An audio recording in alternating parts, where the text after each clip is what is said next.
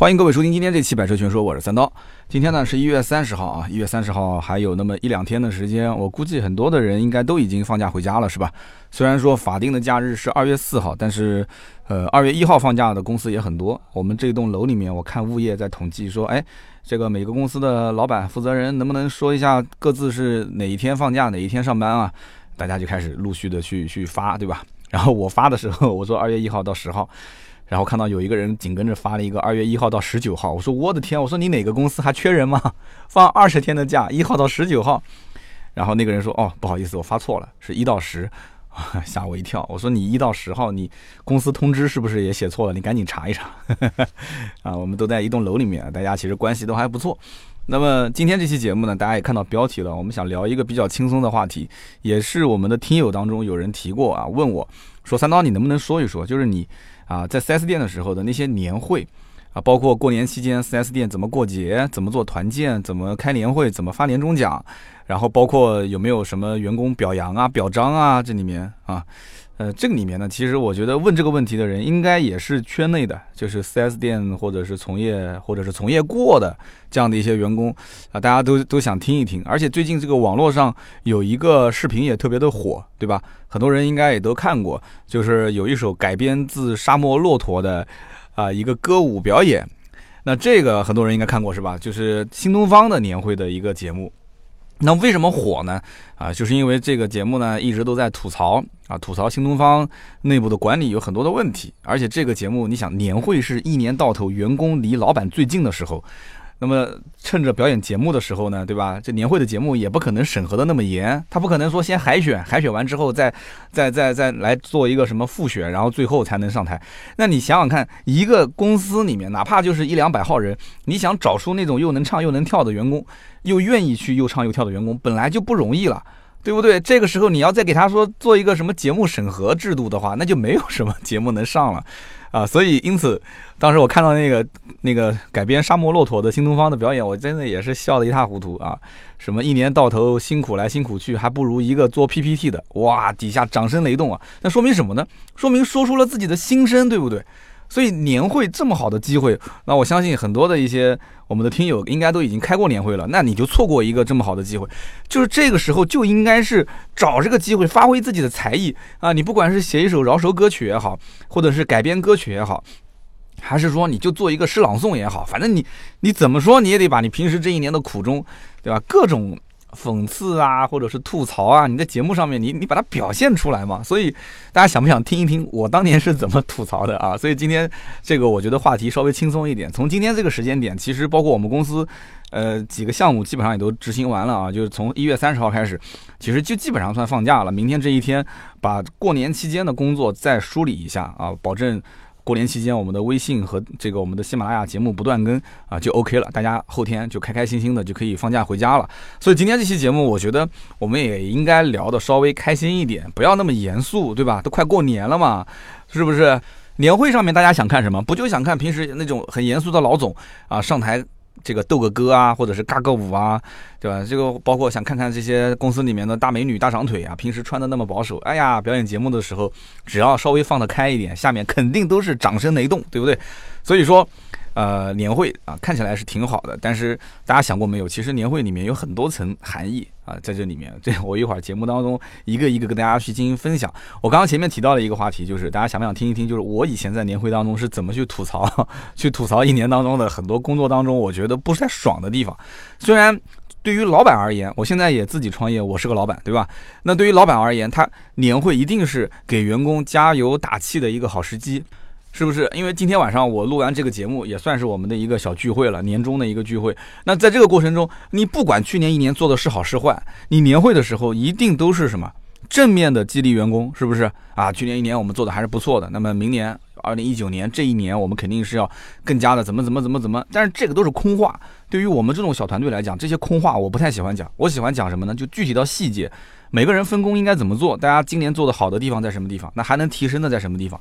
明年你自己提升，我是不指望了。我指望的是什么？在我的系统里面，大家怎么一起来进步啊？这个我们说点具体的。吃饭之前简单几句话沟通一下，上了桌子我们就不要再聊这些东西了，是不是？那正面的激励，员工总归是优秀的，领导总归是英明的，对吧？公司的发展未来肯定是好的，这无非就那么几件事情，肯定不用说那么太长嘛，对吧？那么领导带头举杯同庆，然后台下鼓掌啊，然后开始唱歌跳舞，这就是基本上年会的一个 完整的流程。那么年会上面，我个人觉得吃饭是次要的，抽奖是重要的，对吧？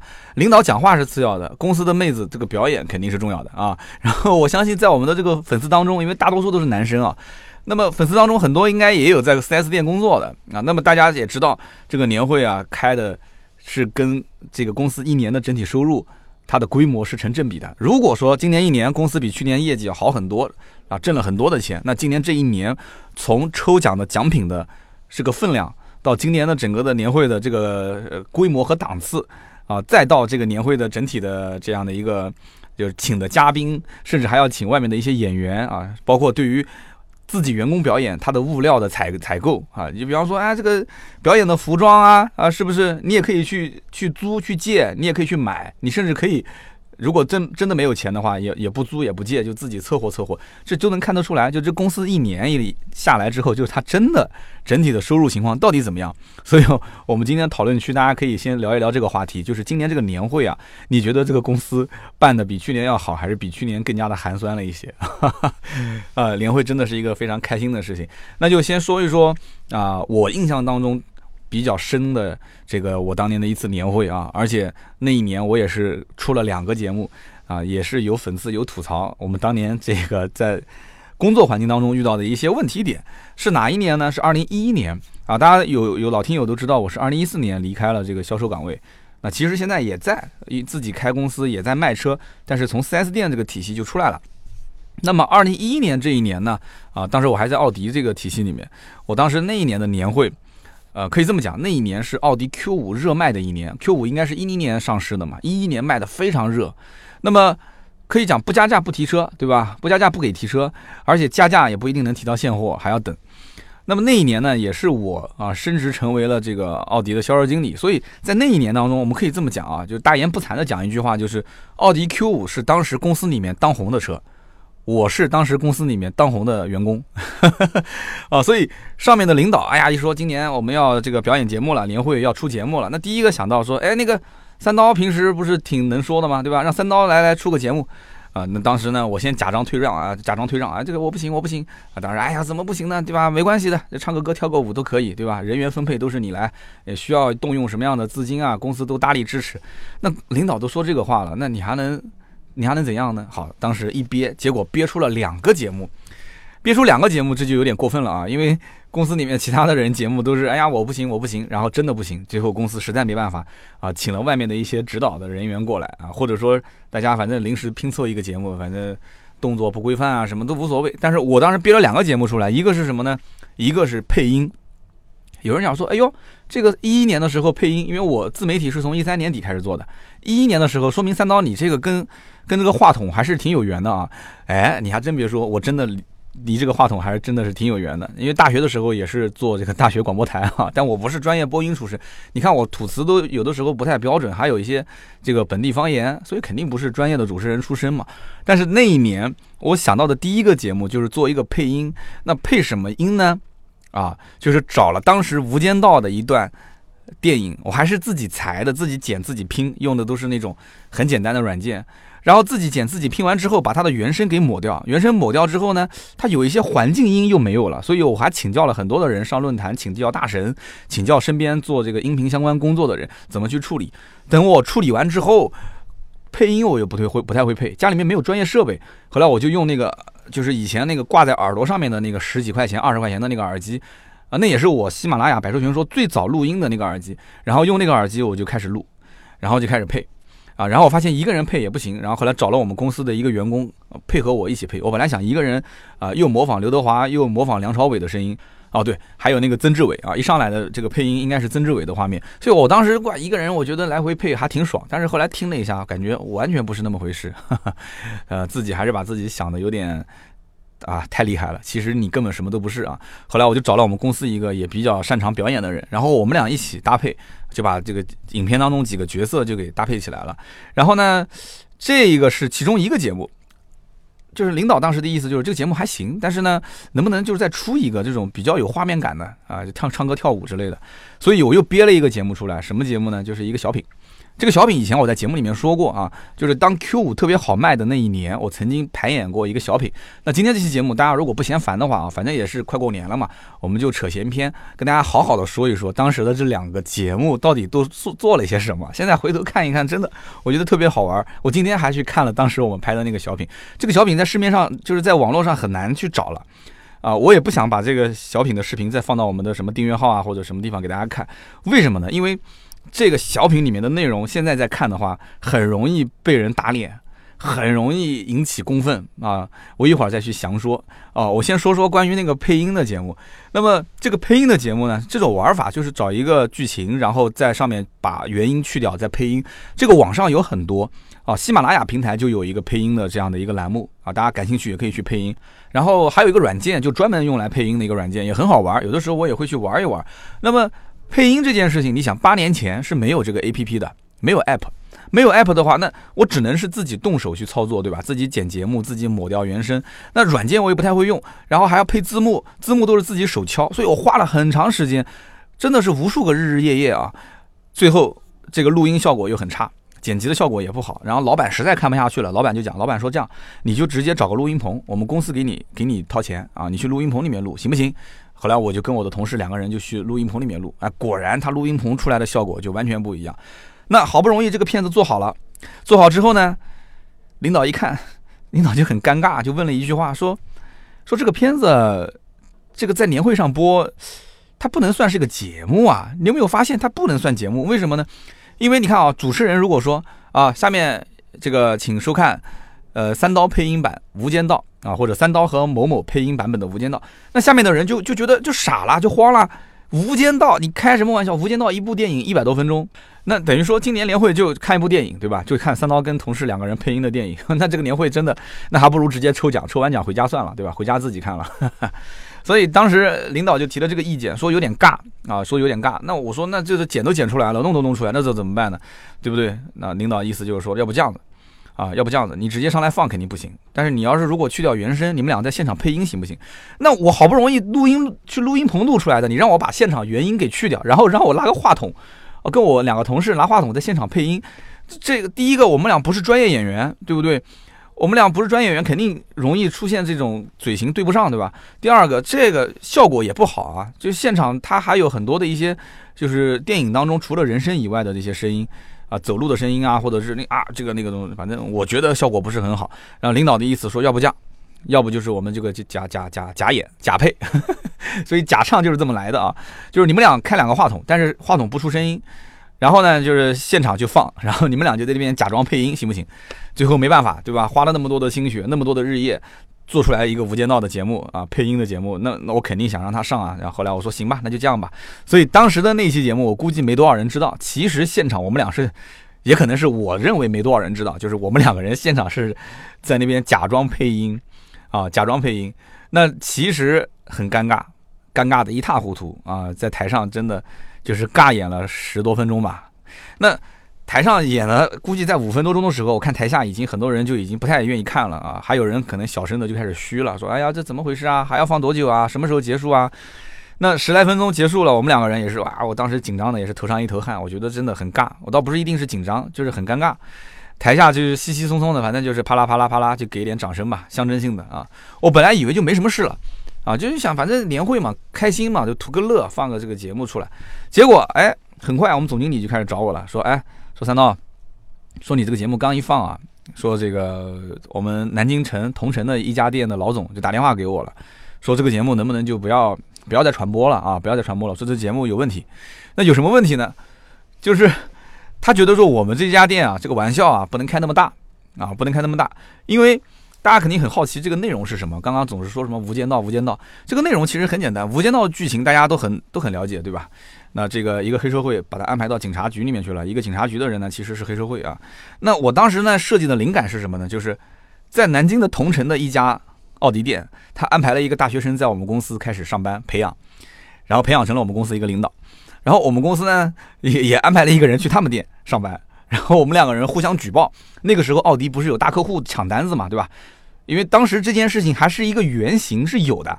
关键问题就关键问题在这件事情是有原型的啊。南京有一个卷烟厂，就是大家应该抽南京烟，应该有人是烟民都知道的。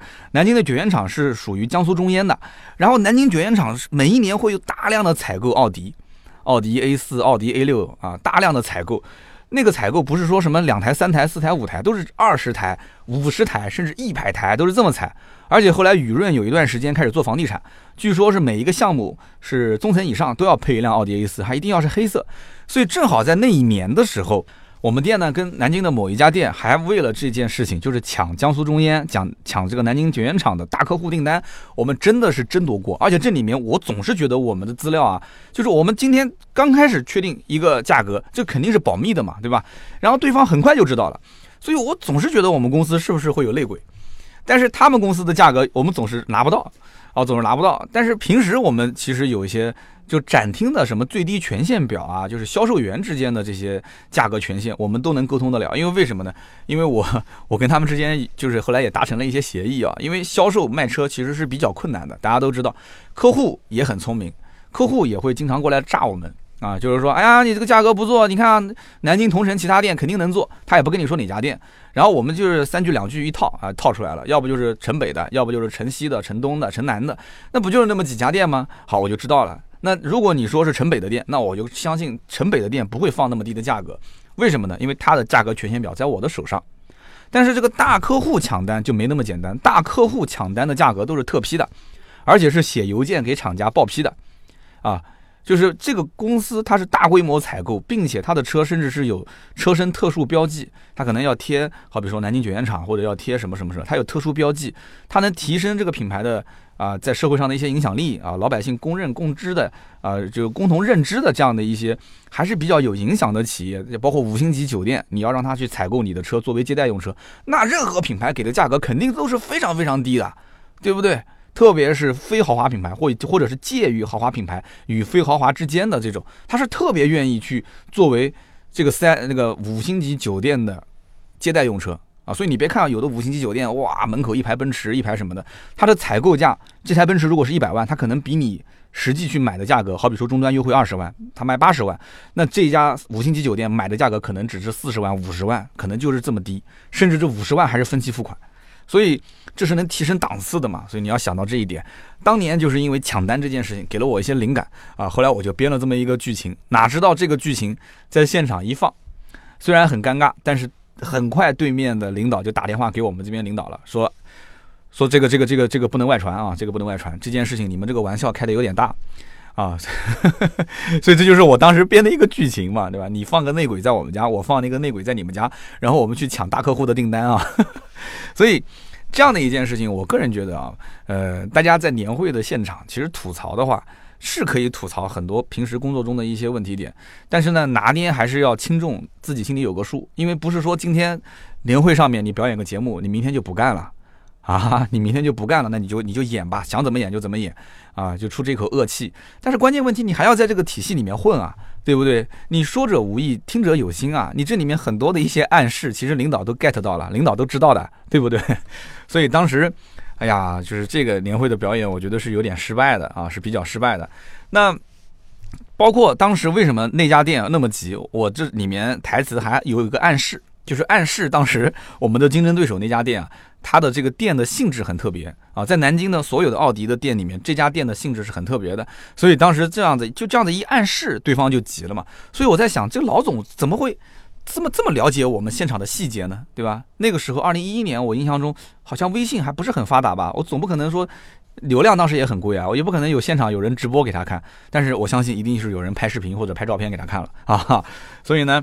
呃，当时就发生这么一件事，我后来还把这个视频偷偷摸摸的又传到了网上。那个时候我记得还有什么土豆网啊、优酷网什么的，还没合并吧？一一年应该还没合并。结果呢，这个网站又把我的视频给删了。为什么删了呢？因为他说这个是涉及版权问题啊。那么这样子的话，我原来保存那个视频的老的电脑现在也不用了，硬盘也找不到了。那也就是说，这一段很珍贵的记忆。也就消失了啊，有点遗憾，有点遗憾。那么好，下面我们再说说这个当时年会还有一个小的这个剧情，就是奥迪 Q 五的一个小品。这个小品的名字叫什么呢？叫《西游取车记》，我到现在还记得。你想，都已经过了八年了。但是呢，你现在如果大家掏出手机去搜《西游取车记》的话，你应该能搜出来，呃，排第一、第二位的这些视频都不是我演的，都不是我们公司的小品啊。这个小品是我是我演的，唐唐僧是我演的，还有我们公司四个小伙伴啊，有演孙悟空的，有演猪八戒的，还有演沙和尚的。那么为什么搜出来搜不到是我们呢？因为我当时记得这个小品当时发到网站上的时候，是我们市场部的经理名字没有取《西游取车记》，而是起了一个什么什么什么年会零幺幺几，因为是二零一一年的年会嘛。然后现在搜出来，为什么《西游取车记》是别人的呢？是因为二零一一年我们表演完这个节目之后，二零一二年哈尔滨啊，哈尔滨就黑龙江哈尔滨的。这个广深奥迪 4S 店就翻拍了我们这一个剧本，他应该是在网上看到了我们的这个视频之后，就完完整整的把我整个剧本的文字稿件就全部拿下来，也有可能是找到了我们店，找到了我们我们相关的人，然后把这个我的当时的脚本就直接拿走，拿走之后就开始去排，一个字不差，甚至连配乐、节奏什么就一个字都不差，就把这个视频就拍成了2012年的这个他们店的年会的小品。二零一一年我的原创啊，所以如果说我们节目当中有哈尔滨的广深奥迪 4S 店的员工啊，或者是领导，或者是认识他们员工的人，请带一个话：当年的版权费，请还给我啊！版权费请联系我支付一下，好吧？我们的联系方式在节目的下方啊，谢谢，哈哈，谢谢啊。那么其他的奥迪店，如果现在你还想用这个视频，对不起，我想告诉你，这个小品现在应该是演不了了。为什么演不了啊？我节目里面跟大家就唠一唠这个嗑啊。那么这个。二零一一年，我当时写这个小品剧本呢，其实当时真的我觉得效果非常好。我现在在看的时候，我还哈哈大笑，真的是发自内心的在笑，我很开心。我现在回想当年那个环境，我真的很开心。为什么呢？因为我印象很深，当时台下的总经理、副总经理，甚至老板啊，包括还有什么市场总监啊，全部都站起来了，很激动，就大家都在拍照片、拍视频。啊，这个小品当时情节也很紧凑，我觉得台词写的也蛮经典的啊，角色的这种角色的这种定位也蛮精准的。演孙悟空的那个人，平时平时他就是挺挺挺那种，哎呀，就是，啊，就是反正我也不能说他像个猴是吧？我说他像像猴的话，就哥们儿现在都开奔驰 E 了啊，都都自己做建材，家里面做建材生意的啊，也算是个老板的样子了。完了之后。呃，演演猪八戒的是以前我的伴郎啊，我的伴郎，他其实并不胖啊，但是他演猪八戒那个样子也很像。然后演沙和尚的，呃啊，包括演这个演演我演唐僧啊，演唐僧，我觉得我们每个角色演的都还不错，入木三分啊，嘿嘿呀，这个脸皮真是够厚啊。所以当时大家的这个，我觉得角色定位也很准。然后呢，女主角，哇，我这个女主角找的也真的不错，我们公司一个一个女生。也特别喜欢演，平时看不出来，但是当时一看，哎呀，排练的时候，第一他第一句话一说出来，我觉得这就是我要的角色。为什么呢？因为我想让他演一个销售员，但是因为是西天取车嘛，西天取车记啊，西游取车记，所以我当时想让他演一个什么销售呢？就是他是白骨精的妹妹，叫风油精。哎呀，行，我不想再往下说了啊。所以这个节目，我觉得除了女主角当时在现场忘了一句台词，就稍微愣了一下，然后我用话筒提示了他一下。就是说，他他那句台词应该是后来什么什么，然后他记不住了，然后我说后来，他就哦后来我们什么什么，我提了一句台词，然后底下也是哄堂大笑。自己公司关起门来演节目没有那么紧张的，是不是？那么我们这些业余选手，我觉得对于我们来讲，能排出这样一个小品在年会上已经不错了。平时卖车的压力就很大，都是下班时间去拍，那么。台下几句话就是一阵笑声，几句话就是一阵掌声，这是真的不吹。我的节目有很多我们的老同事都会在听，对不对？啊，就是这个视频在网上真的很难找啊，但是我还是找到了，但是我不想把它发到我们的什么微信订阅号啊，或者是朋友圈啊。真的，我就说说这个视频为什么不能发。那么这个视频在当时那个年代，因为 Q 五是加价在卖，我也是有感而发，很多客户是求着我们，然后去加钱买，还买不到车，甚至于还要去。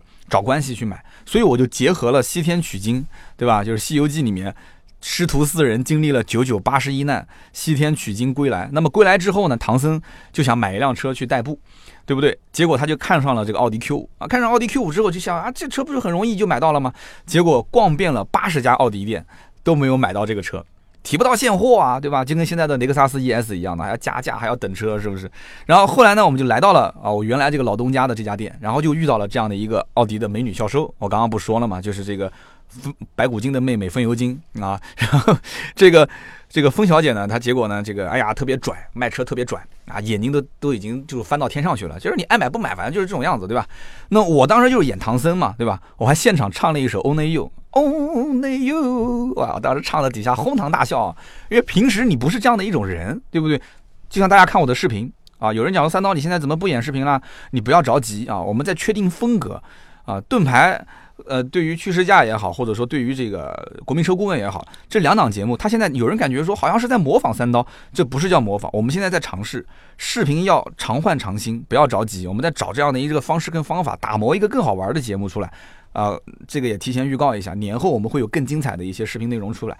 你你其实听我讲一讲，当年我写这样的一个小品剧本，你就知道，其实我骨子里面就是这样的一个人。啊，就你可以说是闷骚也好，或者说是你的创造力、想象力很丰富也好，我就是这样的一个人。我前两天听节目，听那种上课的节目，他说，有的时候小朋友特别能集中注意力，写字啊、看作业啊，不受任何影响。这种人将来有没有成绩？有，很有可能他是一个学术型的、专研型的，他可能是一个就是专家型的这样的一种这种这种职业或者是学者。但是有人讲啊，这小孩特别容易分心，写一会儿啊就要干这个，写一会儿就要干那个。就像我们家的孩子就是这样，我感觉他是遗传我，他就是不太容易能专心做一件事情。但是你不要忘了，这种小朋友他的创造能力特别强。我们家孩子对于这像像图片啊，就是这种视频的那种记忆能力也很强，创造能力还可以吧，只能是这么讲。但是你要让他去死记硬背，或者说是在那个地方去啊，就是很专心的去做很长一段时间的一件事情，很难。小朋友可能集中记忆力、注意力都很难。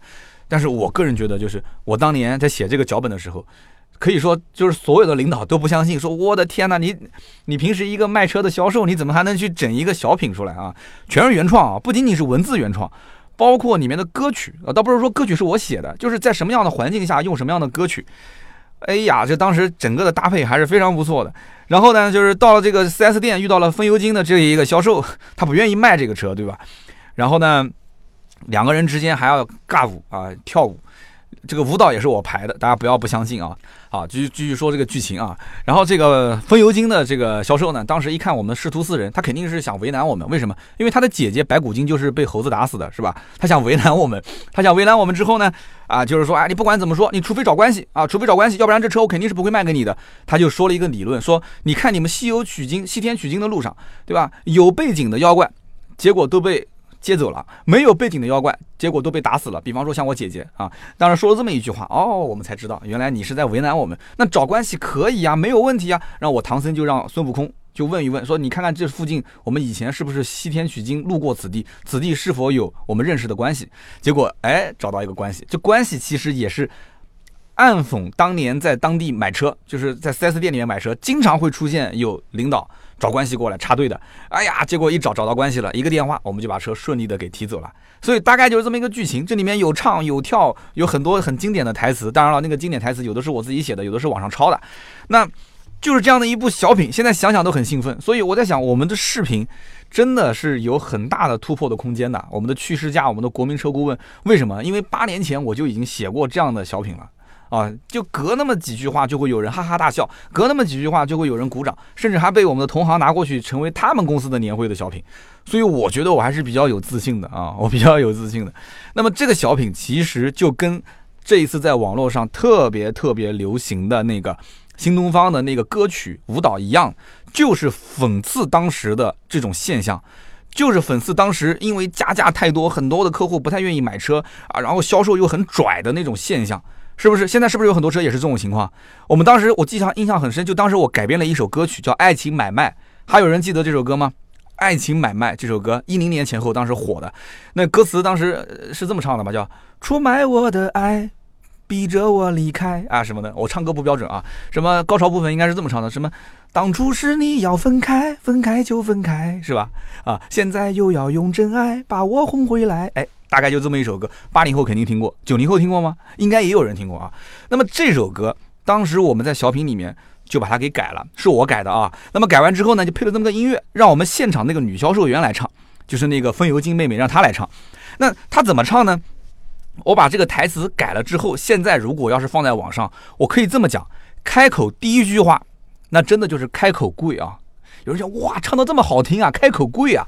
我这个跪是真跪，为什么呢？因为要给各位网友下跪了。因为这句话如果一说出来，整个的网络上的网友肯定要炸，肯定炸，百分之百炸。你现在你不信，雷克萨斯加价是吧？你让雷克萨斯去放这首歌，他肯定要炸。我跟你说，或者你看其他什么车要炸，就是加价的，你让他们那个公司开年会，你让他唱这首歌出来，你你你让他唱，你 4S 店里面现在肯定还有没有开年没开年会的，我马上把这首歌唱给你听。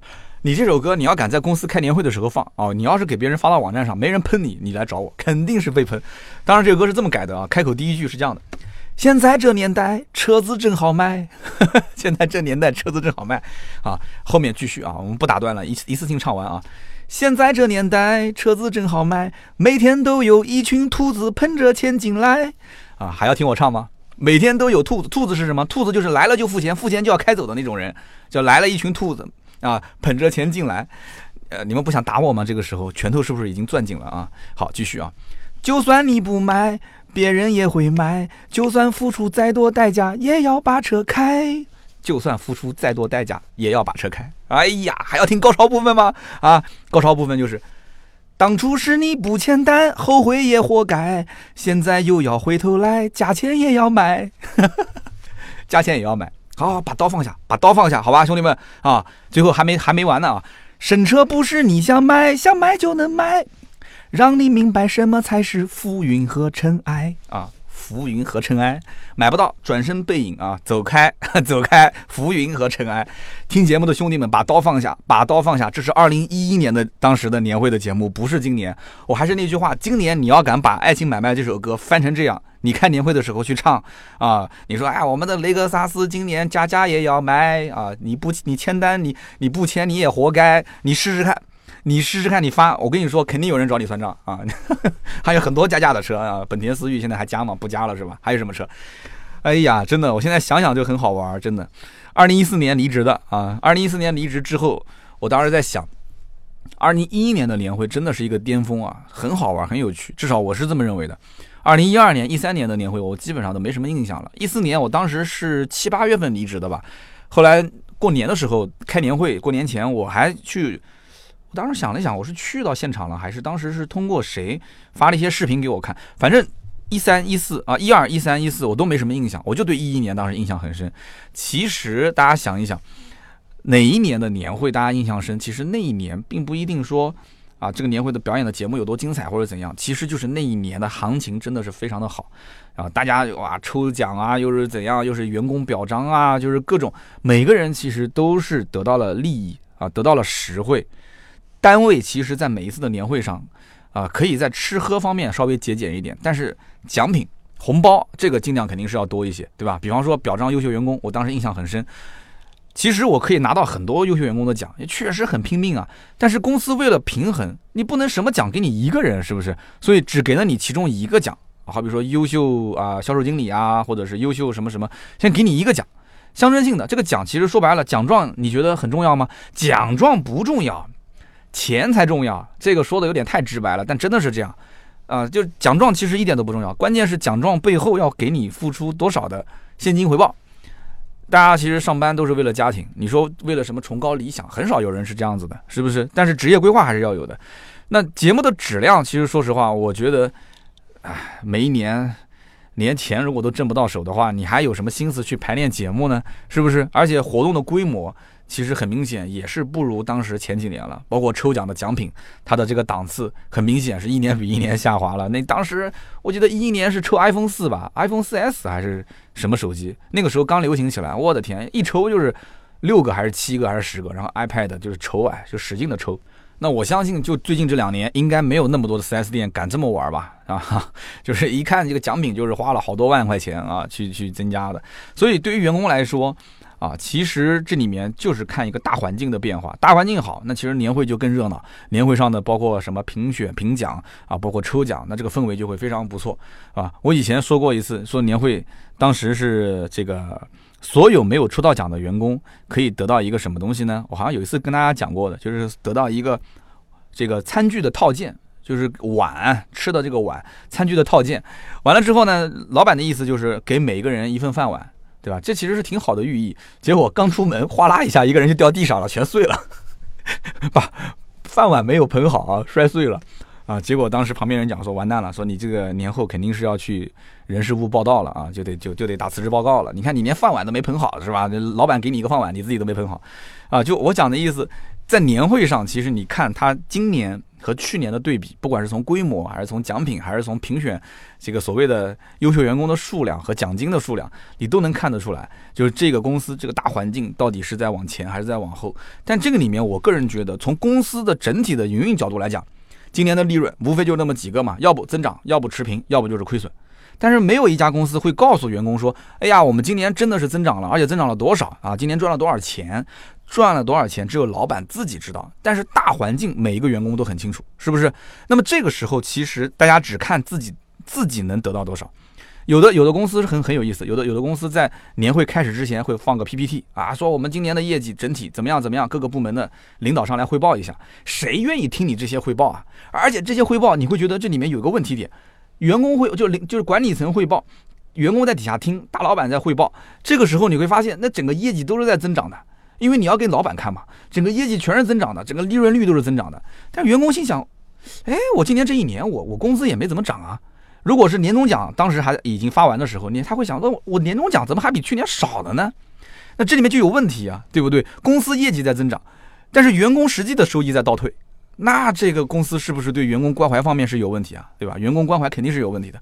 但是如果说你要是今年在年会上说我们整体业绩在下降啊，我们已经是垂死挣扎了啊，你你这么说，我相信很少有人愿意这么说。那你要这么说，员工一看自己的年终奖一分钱没少。工资还保持不变啊，每个月甚至还能多一点奖金什么的，那员工心里面其实是暖暖的。所以我在想，真的，如果哪个老板在年会上面说做个 PPT 去报公司业绩，然后还增长两位数，结果员工的工资连一位数都没增长的时候，那我估计这个公司的人员流失率会非常大，真的是这样子的。你别以为在上面 PPT 报的自己很开心，员工心里面是怎么想的？你问过吗？啊，说说到这件事情，讲到年终奖，也很多人很关心这个事情，说，哎呀，这个 4S 店年终奖怎么发？其实。我个人觉得啊，年终奖这个话题是比较隐私的。那你你从字面上来讲，其实就是衡量一个员工一年以来他的工作啊付出的多少，对公司的奉献多少，那相应的给予一些奖励，对吧？那我刚刚前面其实也讲了，就是公司的整体业绩在往前走，还是在往后退，还是持平？然后员工看看自己的年终奖，他其实自己心里面其实也很清楚。但是这里面我觉得也有其他的一些含义，那这含义就很多了，包括其实领导跟你走的近不近啊，领导是不是器重你啊？啊，或者说今年你在公司有没有一些，就是从年头到年尾的一些突出贡献？但是这个突出贡献呢，肯定是到年底，它统一会体现在这个所谓的年终奖里面。那这些事情都比较复杂，那肯定都是老板自己来掂量的嘛，对吧？这肯定不是说。不是说你想怎么样就能怎么样，年终奖算是一个 surprise 啊，算是一个惊喜啊，有吗？肯定是有，但是有多有少，这个只能说是随天意了，对吧？就大家自己心里面都有一杆秤，但是也有一个相应的标准，对吧？所以说，员工跟老板之间基本上这种想法不会差太多，大差不差，其实意思一下就可以了。而且发年终奖，其实从我的从业经验上来看，可能我进的都是一些小公司，年终奖都是这样一个套路，老板把你喊到办公室。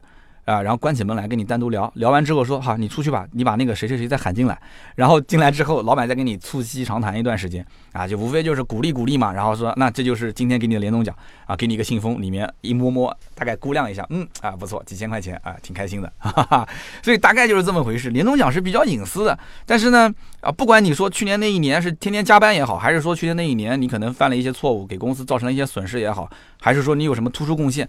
一年到头，你说不给年终奖，那是说不过去的。但是我告诉你，我就曾经有一年我没有拿过年终奖，那是怎么回事呢？有一年呢，我是在这个某家，这也是 4S 店了，我就不说哪一家了啊，在某家 4S 店发年终奖的时候没有我，当时我还是挺气愤的，因为我当时看到年终奖那个表格，我还是个管理层哎。我带的员工，我带的我带的兵都有，我带的这些士兵都有，领导竟然没有年终奖，我不甘心啊，我肯定不甘心，我很郁闷，你知道吗？然后我就厚着脸皮去问财务，我说怎么回事？财务当时呢也很尴尬，因为那个时候我还是个销售经理啊。财务说，哎呀，主要就是因为你进我们公司还没到一年，那我们公司呢统一规定就是要满一年才能发年终奖啊。那你要如果说按照这个公事公办来讲的话，那我是肯定没话可说的嘛。但关键问题是你公司领导也是认可我的业绩的，对吧？你也是把我从执行层面帮我拎到了管理层面上来，那我也是尽心尽力为公司来去办事情的。这个年终奖这件事情真的是说不清道不明，但是它是个，就这点意思，我们肯定懂它是什么意思的，是不是？你是对我的一个表彰啊，其实在我的理解，那你不能让我空着个手回家啊，是不是？所以当时我就我就我就问他，我说那这个还能有说法吗？他说那我们已经跟这个老板都报上去了，老板那边也没回话。那我当时心里面就已经凉了一半了。好了，随着时间一天一天过去，啊，这个包括过完年结束上班，我等的黄花菜都凉了。这个年终奖基本上也就那样了，肯定就没了吗？所以那一年我就没有年终奖，没有年终奖怎么办？那怎么办？还能怎么办？要不继续干，要不你就滚蛋，不就这么简单吗？你说我找谁说理去呢？对不对？我跟我们总经理说理啊，这不可能呢。总经理也是打工的啊，跟老板说理，你这么一个小销售经理还跟老板去说理呢？那没地方说理，那就公事公办，就得认啊，是不是？中国是一个人情社会，我始终是这么认为的。规矩要不要遵守？要遵守，但是你要看是什么样的规矩，对不对？这个规矩是死的，人是活的，大家都知道这么一句话。这个规矩是给绝大多数人定的，但是在某些特殊时刻，它是可以破例的。而且人都是很自私的。你看我今天在讲这个的时候，其实我是比较自私的。我是在想，我当年应该是那一部分的年终奖是应该是我所得的。但是从公司的角度来讲，那我就一刀切。我就一刀切，我就按满一年就给，不满一年就不给。大家也可以在评论区评评理啊。就这件事情到底，如果你是老板，你应不应该给，对吧？三刀在当年也算是公司算是重点培养的一个小人才吧，才刚刚进公司一年，一年不到，就差那么一个星期，我记得没错，不是十天就是七天，我就差那么七到十天，竟然都不发年终奖。当时我印印象中管理层就我同级别应该是拿五千块钱吧。你想那个年代，真的那是一零年之前了。我那个年代，你说我要拿五千块钱在手上，我才刚工作也没多长时间，那真的我觉得是一笔巨款。你想，我当年开奥拓，我那辆奥拓才一万多一点，所以我是很需要这笔钱的。但是，对不起，没有，没有就是没有啊！我现在做自媒体了，有人讲没人管着你了，哎，不存在这些问题了，怎么可能呢？对不对？不刚刚才被人公事公办过嘛？是不是？懂的人都懂啊，我就不说了，对吧？刚刚才被人公事公办过了。你你说真的按照规矩来的话，那公事公办是不是都应该这样？是啊。可是真的都公事公办吗？不可能的事情，很多都是人情世故啊，打个招呼就解决了嘛，对不对？那不就是没人打招呼嘛？好了，我们今天聊那么多，大家应该也看出来了，快过年了，是不是啊？我们不说那些揪心的事情，我们说点开心的事情，对吧？其实你也看出来，我这个节目。最近这几期估计也开始要划水了啊！大家开始做好这个听听三刀看三刀游泳的这个 画面啊，开始划水。呃，有人觉得三刀啊，你这是不是准备后面几期节目都不聊车了，就开始划了？也不是，也不是。大年初二、大年初五我们还会有两期更新，下期节目是二月二号更新吧？那也还没放假呢，对不对？是二月二号吗？我来看一下，也还没放假呢。正常法定节假日是二月四号呢，但是我们已经放假了，我们是二月一号放假。那我们不断更啊，就是这过年期间一直都会更新。那节目当中我们也会聊车，但是我会找一些非常好玩的、跟过年相关的、比较应景的聊车的话题。大家放心，不会跟去年重复的啊。去年有人讲，我看今天在微博有人就留言了，说三刀你今年是不是又要聊啊？过年期间怎么去 4S 店买车啊？不会跟你聊这个的啊。但是有一期节目会聊，这期节目是一个特约的节目，就是丰田的汉兰达特约了我们二月四号有一期节目要上线。啊，丰田汉兰达就是广汽，它在过年期间不打烊，然后厂家还推了一个活动啊，这条口播就算是送给他的了啊。他推了一个什么活动呢？就是你只要进店看车都送你一个礼包，不管多少，反正送你一个礼包。然后同时你只要进店试驾也会送，你要如果订车他也送。哎，那这个我觉得还不错啊，对不对？不就应了我当年的预测吗？我当年讲 4S 店每一年过年期间都有人值班，但是没有厂家说在过年期间搞活动。哎，好了，你看。二零一九年，广汽丰田在过年期间搞活动，所以三刀做节目，大家不要觉得说好像哎呀嘴巴碎碎叨叨的，好像都是在这个乱说。很多事情我是有预见性的，而且在销售在市场这个层面，我的很多预见性应该讲还是蛮准的，对吧？我们老听友应该都知道，我甚至当年还预测过三幺五。这个晚会去曝光某个二手车平台，那结果哎，就是一年前猜测的，一年后果然三幺五晚会曝光 这个二手车平台是吧？所以这个里面我觉得有一些是是感知性的东西。人家讲大脑就是有两块嘛，一个是思考区，一个是反射区。思考区就是讲白了，什么所有的事情进来从脑子过去，它要经过思考。反射区是人类进化这么多年之后，它就是完完全全就是你来了一样东西，我不通过思考直接做反应的。那很多，你看我在做脱口秀的时候，我现在跟你讲话，这个过程中是没有稿子的，那只能是通过反射区来吐出我每一个字。这个你说有没有过脑子？其实脑子基本上你感觉是过了，它是没有过的啊。所以今天这个节目我们聊的也比较多。其实大家如果看我们的这个文字版本的话，在我们的微信号过几天会推很多的一些内容，也都是跟文字肯定是音频比文字要多出很多的内容。就是有稿件，但是我会脱口秀说出很多的一些我的想法。文字版本主要就是为了逻辑清晰，我希望大家也多多支持我们的图文版本啊！订阅号上点击点击留言留言，参与一下互动。那么以上就是今天节目的所有的内容。那么还有很多朋友会问说，呃，就是三刀你们工作室大概在过年期间怎么样一个安排？那么过年期间，今天这期节目录制完的话。呃，我们工作室马上也要聚餐了，那么也不是什么大公司，对吧？也没什么年会的说法。我觉得年会至少应该三十个人以上才能开，对不对？那我们这种企业吃完饭唱完歌，明天最后一天上班就结束了。那从二月一号开始，我们虽然是放假了，但是在网络上，我们的微信订阅号和喜马拉雅的节目我们都不会断更，包括我们的视频节目啊，国民车顾问每周一期，然后趋势价是。呃，趋势价是每个月两期，一号更新，十五号更新，在这个期间也不断更，所以我们大概我们团队排了一下，就统一回复一下大家，就这个期间喜马拉雅平台肯定是周三、周六更新没问题的。那么我刚刚说了，其中大年三十那一天还有一期广汽的特约节目啊，汉兰达的特约节目，希望大家也多多支持，点赞、评论、转发。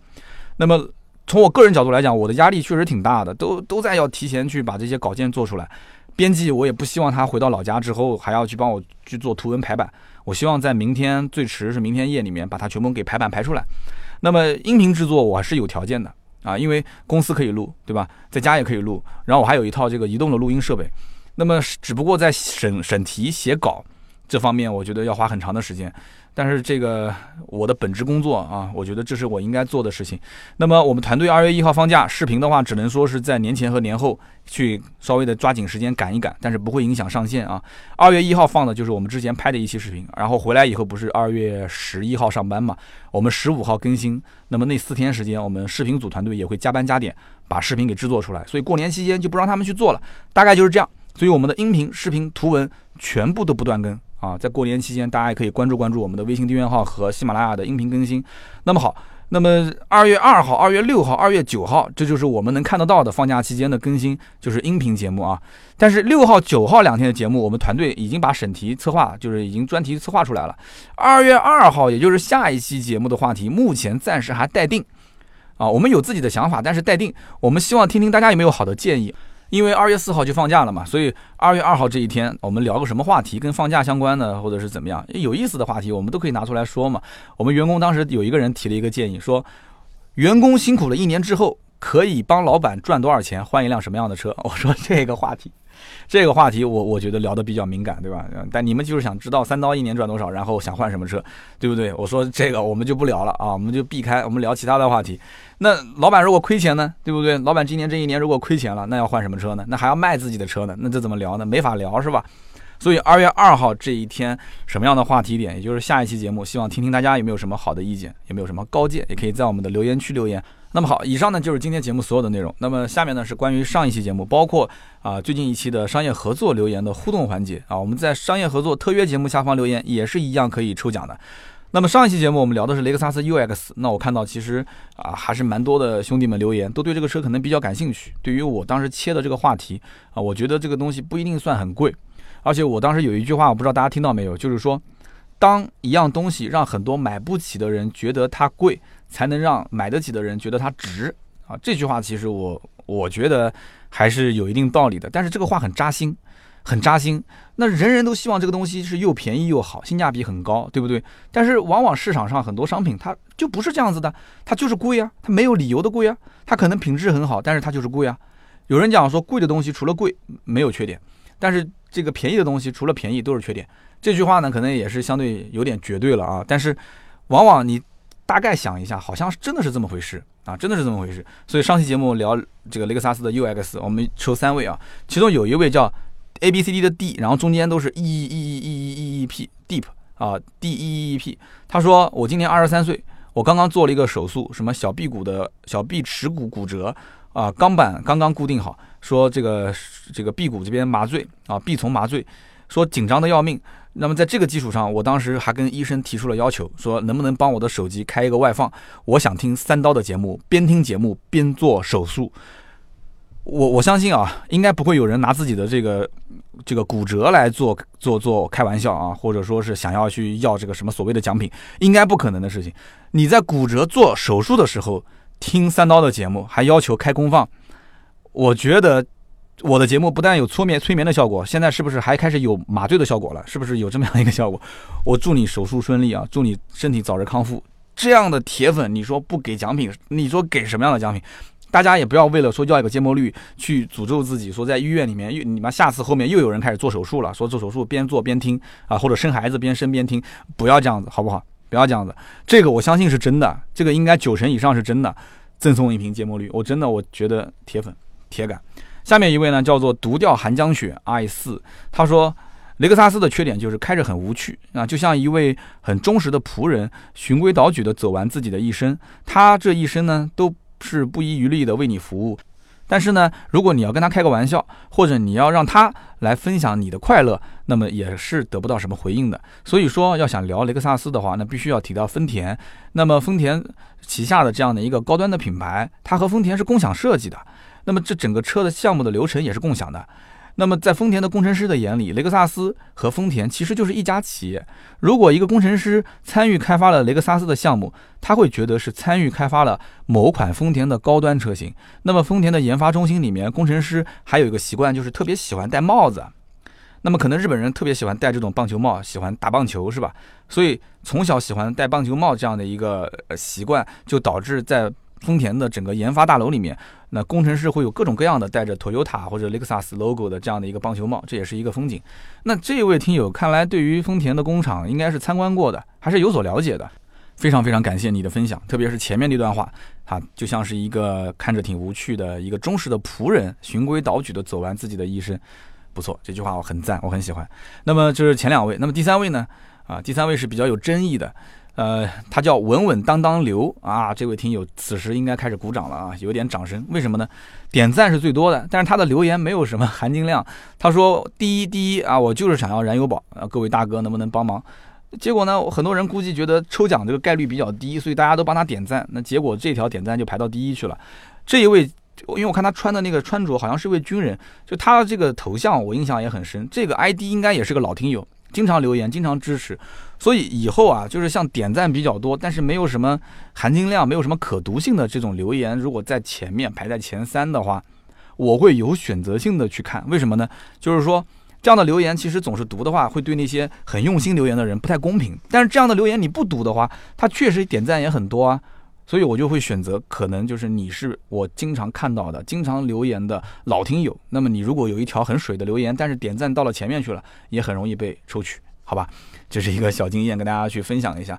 好的，那么以上呢就是关于上一期雷克萨斯的节目的留言互动。那么在最近一期呢，我们是一个菲斯塔的特约的节目。那这期节目上线之后呢，我看到评论区啊啊有支持我的，也有不支持我的，好吧？那这里面我肯定是选择支持我的留言来读一读，是不是？那这个我们一样也是有奖品赠送的。那么不支持我的这些兄弟们呢，我只想说一句话：多多理解，好吧？其他我也不多说了。那么第一条留言叫做陈陈陈。那么这一位听友他是这么说，他说我是从一五年开始听三刀节目的。那么这一期节目我看了一下评论，确实在评论区里面有一些不太文明的这个内容，让人有一些接受不了。那么三刀其实还算是很用心、很努力的在做这档节目。那么特约如果多了，其实也证明节目的影响力也是越来越大。那么特约节目如果说听友不喜欢听的话，认为说啊没有用，那就不要听。好不好？就是这里面全看自己，你喜欢不喜欢？三刀已经在每一期特约节目的后面加了这个相应的字作为提醒。那么三刀的这个正常节目更新的时间，大家其实老听友都知道，对吧？那么三刀的特约节目，其实对于很多一些想买这款车型的听友，他其实从里面能了解到很多一些他想知道的信息。我觉得真的这个是理解万岁啊！陈晨晨说出了我的一些心声。那么除此之外呢？下面这位听友的名字叫做。荔枝桑麻，荔枝桑麻说，现代还是非常耐操的一款车，啊，这个品质还是不错的。那么就是它的品牌的溢价能力相对来讲差一些，对这一点我也是认可的。其实，北京现在最近这两年是要把品牌力往上提升，这个很关键啊。然后他说我在说特约节目的时候，有的时候会嘎笑，这个嘎笑还是不嘎笑，我觉得啊，看个人。你在听节目的时候，如果你抱着一个说，哎，三刀今天是在做一期特约节目的时候。我觉得可能你就会觉得我在尬笑了，是不是？那么下面一位叫很磨磨，很磨磨说，那作为一位粉丝，那么常常听一下特约也算是一个调剂，了解一下这个车辆的优点也不算坏。啊，他其实说的也很委婉。他说：“三刀，你做特约的节目，那我就听听这个车的优点，你怎么夸啊？也不算坏，也算是个调剂。非常感谢啊，这三位听友。那么以上三位呢，都可以获得价值一百六十八元的芥末绿燃油添加剂。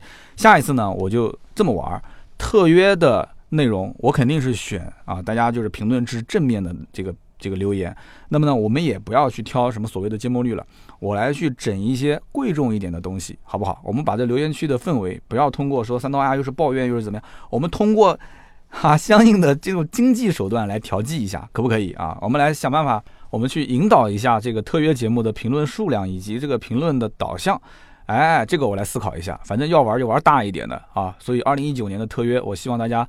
啊，多多的去关注一下，我们在我们的微信订阅号，包括我们的微信的这个朋友圈，也会发布，就是关于我们特约节目后期怎么样去去抽奖。我觉得是应该要改变了，这一期节目对我的这个触动还是蛮大的啊。年后给大家一些相应的通知，好不好？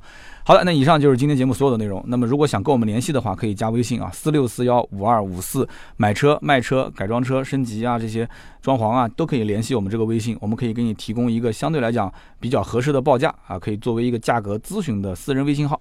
四六四幺五二五四，那么与此同时，你也可以关注我们的微信订阅号“百车全说”，每天一次更新，都会是我们最新的内容。好的，那么以上呢就是今天节目所有的内容，不要忘了啊，二月二号的节目的主题还没定，大家也可以说说自己的想法，让三刀说一个什么样的话题比较好呢？那么如果说大家有好的想法，我肯定会采纳啊；如果说没有的话，那我就自己去审题，自己去写稿了。好，以上就是今天节目所有内容，听到最后的都是老铁，非常感谢各位的收听和陪伴，我们二月二号见，拜拜。